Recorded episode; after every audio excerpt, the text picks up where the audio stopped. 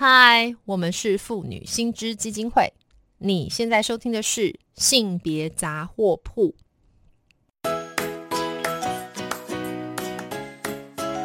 性别法律 A B C。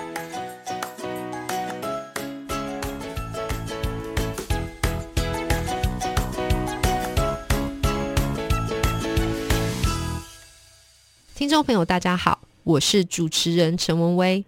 接下来的单元是性别法律 A B C，我们将邀请专家向大家简要说明生活中常见的各类性别法律问题。那跟踪骚扰防治法，其实在今年的六月一日就正式上路了。所以今天呢，我们想要同样邀请到我们妇女新知基金会的副董事长。那他同时也是一位资深的职业律师郭怡清郭律师，来跟我们的听众简单介绍一下，到底什么是跟踪骚扰防治法。Hello，怡清您好，嗨，文威好，各位听众大家好，怡清律师又邀请到你来了。那今天呢，就想要来请教你哈，关于这个热腾腾的跟踪骚扰防治法，我知道我们今年六月一号已经上路了，那到底？其实民众我想一直听到，可是一定非常的好奇，到底哪些行为才是这个法律里面要规范的跟踪骚扰呢？呃，依据这个跟踪骚扰防治法的规定，哈，跟踪骚扰的行为，哈，第一个最重要的重点是它必须是一个呃持续或反复的行为，是，那它也必须是一个跟性或性别有关的行为。这个是它的呃最点最基本的两个概念，必须要持续，必须要跟性或性别有关。那行为的太阳的话，目前依据法律是是分了八种。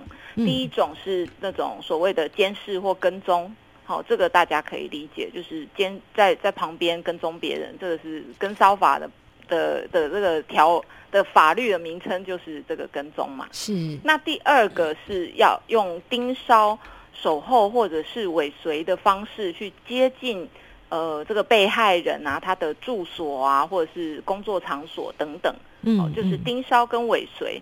那第三种呢，是呃，对于这个被害人有一些警告、嘲弄、辱骂、哦，仇恨或者是贬义的言语或行行为，这样。那个怡清律师，我可不可以先像个麻瓜问你，到底什么叫做盯梢啊？盯梢就是呃，我不断的盯呃，应该我我们大家第一个想到的应该是类似像征信社在跟这个 在在跟着这个小三这样。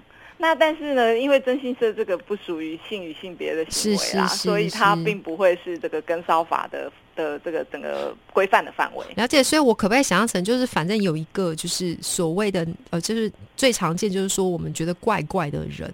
然后这个怪怪的人呢，他要么就一直跟着我，一直在监视啊，跟踪我的行踪；要么就是一直守在我住的地方，或者我工作的地方、我上学的地方，一直在那边盯着我。这样是不是就算是一种？就是是是没有错。就是如果发现同一个人，然后一直不管是他是在定点一直观察着你，或者是呃是呃跟着你走到哪里，就他就走到哪里，这个都是属于跟踪骚扰防治法了解。但他就是刚刚像宜兴律师说，他要跟性跟性别有关，而且要反复持续，对不对？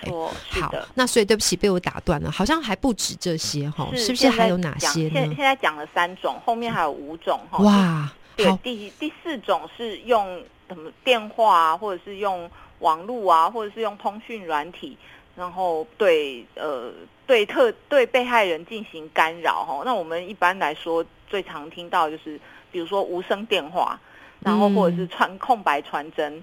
或者是呢，在 LINE 上面不断的用一些文字去骚扰，就算这个被害人不回，他还是不断的一直打讯息过来。你是说早安少男主对不对？每天不停的早安，然后不停的发漏漏等，但是已经不读不回，但是他还是不停的来。这种是早安晚安早安晚安 啊！救命啊！问安问安组的这种，哎，所以这个也算是我们跟招法的范围，对不对？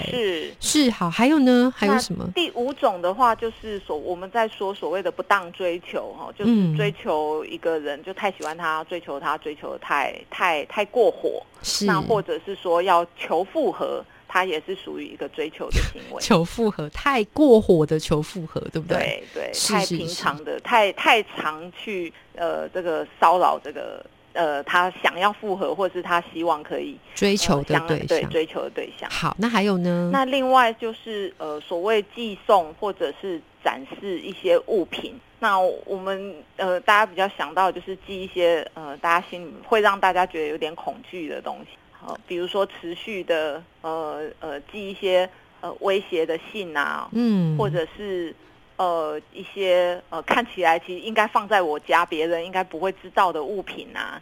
了解，就是其实让人家，总之是会让人家心里面觉得不舒服或紧张、害怕的东西，对不对对对。？OK，还有呢？那第六、第第七种的话嗯是向这个被害人讲一些呃呃所对他的名誉有损害的一些讯息或者是一些物品。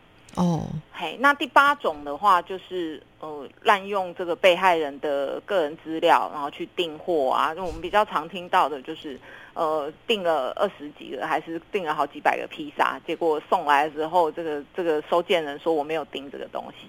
了解，所以就是可能他比较像是就是追不到，或者是说追的过程更小登 s h k 然后就做这种情况，对不对？对，有可能。了解哇，看起来它的范围是蛮大的。那其实看起来是利益良善哈，可是我接下来就是要问怡清律师，所以因为我们只剩最后一点点时间，我想问，那反正如果我遇到像你所想象，它可能跟这些要件都很类似的情况，我到底第一时间我该做什么？比方我要找警察吗？还是怎么样？呃，对，第一时间是可以去找警察的哈。然后，然后如果警察他查证了，发现真的有这样的事情的话，他会呃发一个所谓的书面告诫给这个被害呃加害人，是会给这个加害人，就是警告他你不可以再做这件事。是那如果这个加害人如果被核发了书面告诫之后，两年之内他还是继续有刚才讲的跟踪骚扰的行为的话，被害人就可以去跟法院申请保护令。哦，所以换言之，它是有个持续，所以看起来就是我们如果听众朋友要自保，第一时间察觉到觉得不舒服不对，我们就应该立刻先找警察机关，对不对？是没错，是是是，因为网络上也是有些乡民说，哦，难道我跟着你这样就会进入跟骚法？看起来好像不是如此。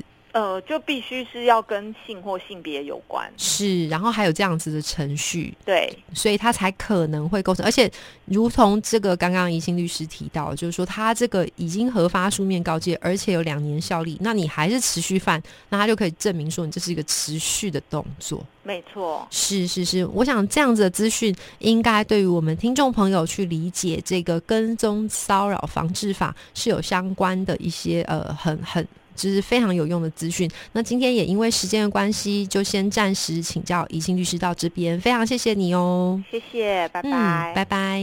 那如果听众朋友还有任何法律疑问的话，非常欢迎打电话到我们妇女新知基金会的婚姻家庭法律咨询专线零二二五零二八九三四零二二五零二八九三四。我们接线的时间是每周一到周五的白天上午九点半到十二点半，下午一点半到四点半。那也同时，今天我们的节目就到这边结束了，拜拜。